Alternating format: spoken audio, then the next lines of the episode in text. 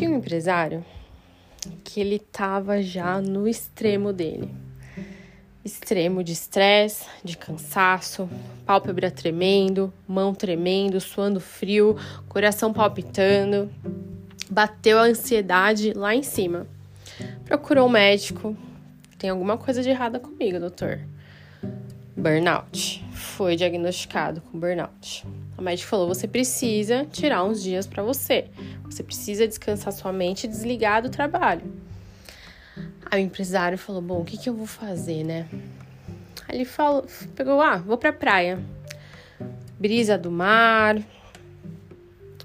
natureza, nada melhor do que isso para que eu relaxe, para que eu desligue do trabalho.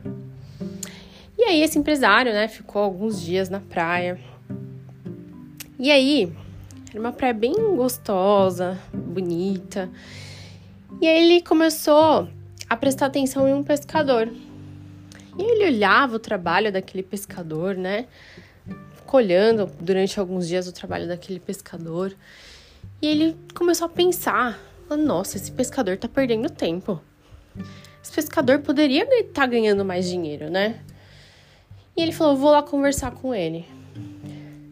Aí no outro dia, enquanto ele observava lá o pescador trabalhando, pegando os peixes dele, né? Pescando os peixes dele, ele falou: Oi, tudo bem? Sou empresário, tal. Se apresentou. Aí o, o pescador, tudo bem tal. Aí ele falou assim: Nossa, eu vim observar, observando você, né, há alguns dias. Eu vejo um potencial muito grande no seu trabalho. Você poderia ganhar muito dinheiro que você faz. Aí o pescador olhou para ele e falou: Ah, é? Ele é? Tá, mas como que eu faço isso? Aí o empresário perguntou para ele: Quantas horas você pesca por dia? Aí ele falou assim: Ah, três horas. Três horas. E se você pescasse oito horas? Aí o pescador olhou para ele e falou assim: Mas para quê? Com três horas eu já consigo pescar peixes suficientes para o sustento da minha família. Aí ele, mas se você pescar durante oito horas, você consegue pegar esses peixes que sobraram e vender. Aí, com o dinheiro desses peixes, você poderia comprar mais barcos, contratar mais pescadores para pescar para você Assim você ia conseguir vender peixes para grandes peixarias e aí você ia conseguir expandir o seu negócio. Aí o pescador olhou para ele e falou assim: "Tá, mas e depois?" Aí o empresário falou: depois, ao invés de você vender para peixaria, você abre a sua própria peixaria. Então você vai pescar e vai vender para sua própria peixaria. E você pode ter uma franquia de peixarias pelo país. E ele, Tá, mas e depois? Depois você pode abrir uma própria empresa que limpa peixe, exporta para outros países. E aí o empresário começou a falar uma série de possibilidades. E aí o pescador olhando para ele, né, com uma cara de ué, tá, e depois? Aí o empresário olha para ele e fala: "Depois você vai ter muito dinheiro, você vai ampliar os seus bens, né, os seus ganhos, você vai ter criado uma super empresa e você vai ter muita gente trabalhando para você.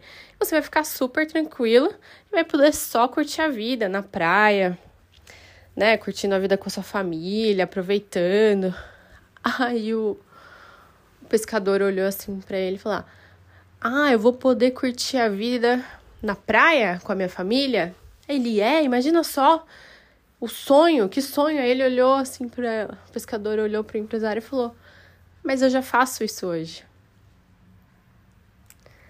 Olha só que lição valiosa. Essa história ela nos ensina várias coisas, né? Uma delas é sobre definição de sucesso. O que, que é sucesso, né? Cada um tem a sua definição própria de sucesso. Para uns, sucesso é você ter muito dinheiro, cargos, né? Empresas, construir várias coisas. Para outras pessoas, não. Sucesso é eu acordar e dormir com tranquilidade, conseguindo administrar as minhas emoções, conseguindo ter pessoas boas ao meu lado. Sucesso é variável.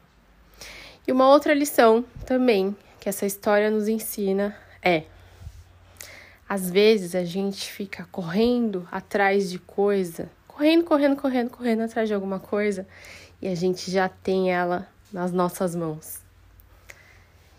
E não valorizamos. Imagine se fosse um outro pescador que falasse: Nossa, é mesmo?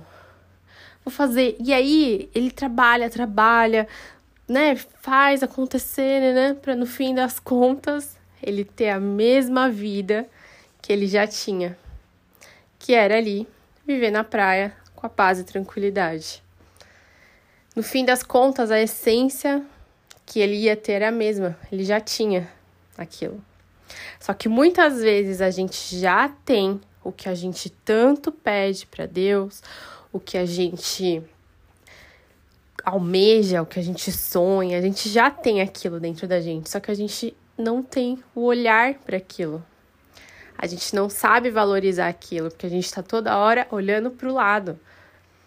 A gente está toda hora se comparando com o vizinho, achando que a trajetória dele é melhor do que a nossa, que o que ele tem é melhor do que o que a gente tem. Mas às vezes, o que a gente precisa é o que a gente já tem.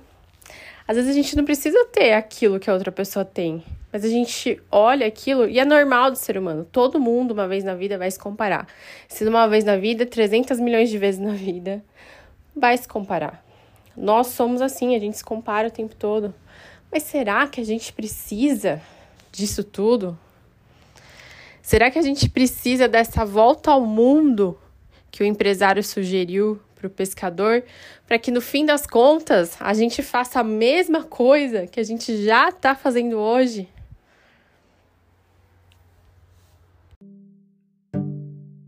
Será que a nossa saúde física, mental, emocional vale todo esse esforço, todo esse esforço para a gente muitas vezes voltar ou ter aquilo que a gente já tem? Essa história é muito legal para a gente refletir.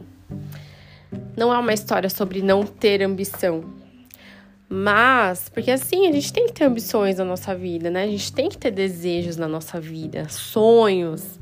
A gente tem que sonhar sim, realizar sim. Mas será que esse sonho ou essa convicção que tá, tem tanto na nossa mente, né? Que a gente fala, não, eu preciso, eu quero. Será que a gente precisa mesmo? Será que a gente já não tem isso e a gente não sabe valorizar o que a gente já tem? Então hoje eu vou propor para você um exercício, tá? Você vai pegar um papel e vai escrever nesse papel qual é o seu sonho. O que, que você deseja para sua vida? Real mesmo. E aí, de um lado do papel, você escreve o seu sonho. Do outro lado, você vai fazer uma análise da sua vida. O que, que você já tem na sua vida?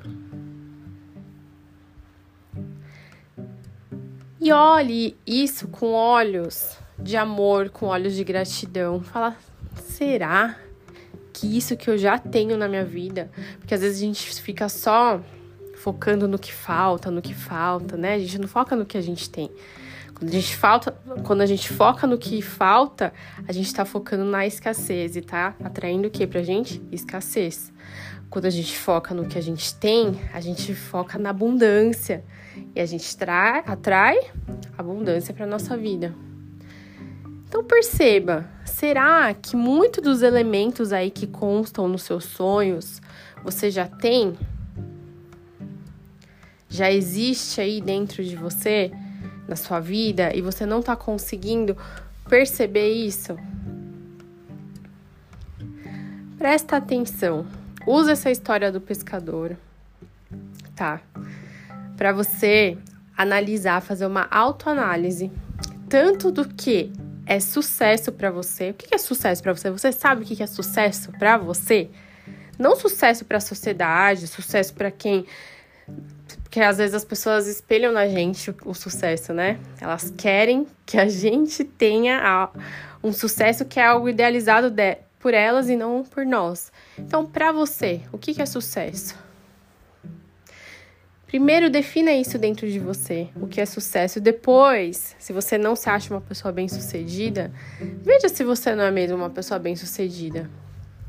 Veja se muitas dessas coisas que você carrega dentro de você, se sentindo para baixo, se sentindo incompetente, achando que você não pode, se isso é seu mesmo ou se é algo que você projetou dentro de você que vem do externo, vem da sociedade, muitas vezes cobrança da família, que espera algumas coisas. Será que isso é seu ou é do outro?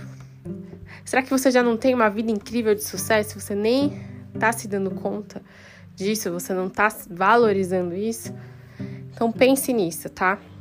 Faça esse exercício do sucesso e também o exercício de colocar no papel a sua vida, os sonhos que você tem e quais elementos já existem aí dentro, né, no seu contexto desse sonho que você tem. Às vezes você acha que você está muito longe do seu sonho, mas você está mais perto do que você imagina. Esse foi mais um episódio do podcast Sua Manhã Mais Positiva. O meu nome é Juliana Aguilar, eu sou a host aqui do programa. Se você gostou desse episódio, compartilha com alguém, com algum amigo, deixa a sua avaliação para mim, que é muito importante para que mais pessoas, né, possam conseguir o programa, né, conhecer o programa. E também siga, né? Porque aí nos próximos episódios você consegue receber notificações. Então, sempre que tiver um episódio novo, você recebe uma notificação de um novo conteúdo. Foi um prazer para mim ter você aqui, tá bom? Se você também quiser mais conteúdo sobre positividade, vai lá no meu Instagram, arroba Um beijo e fica com Deus.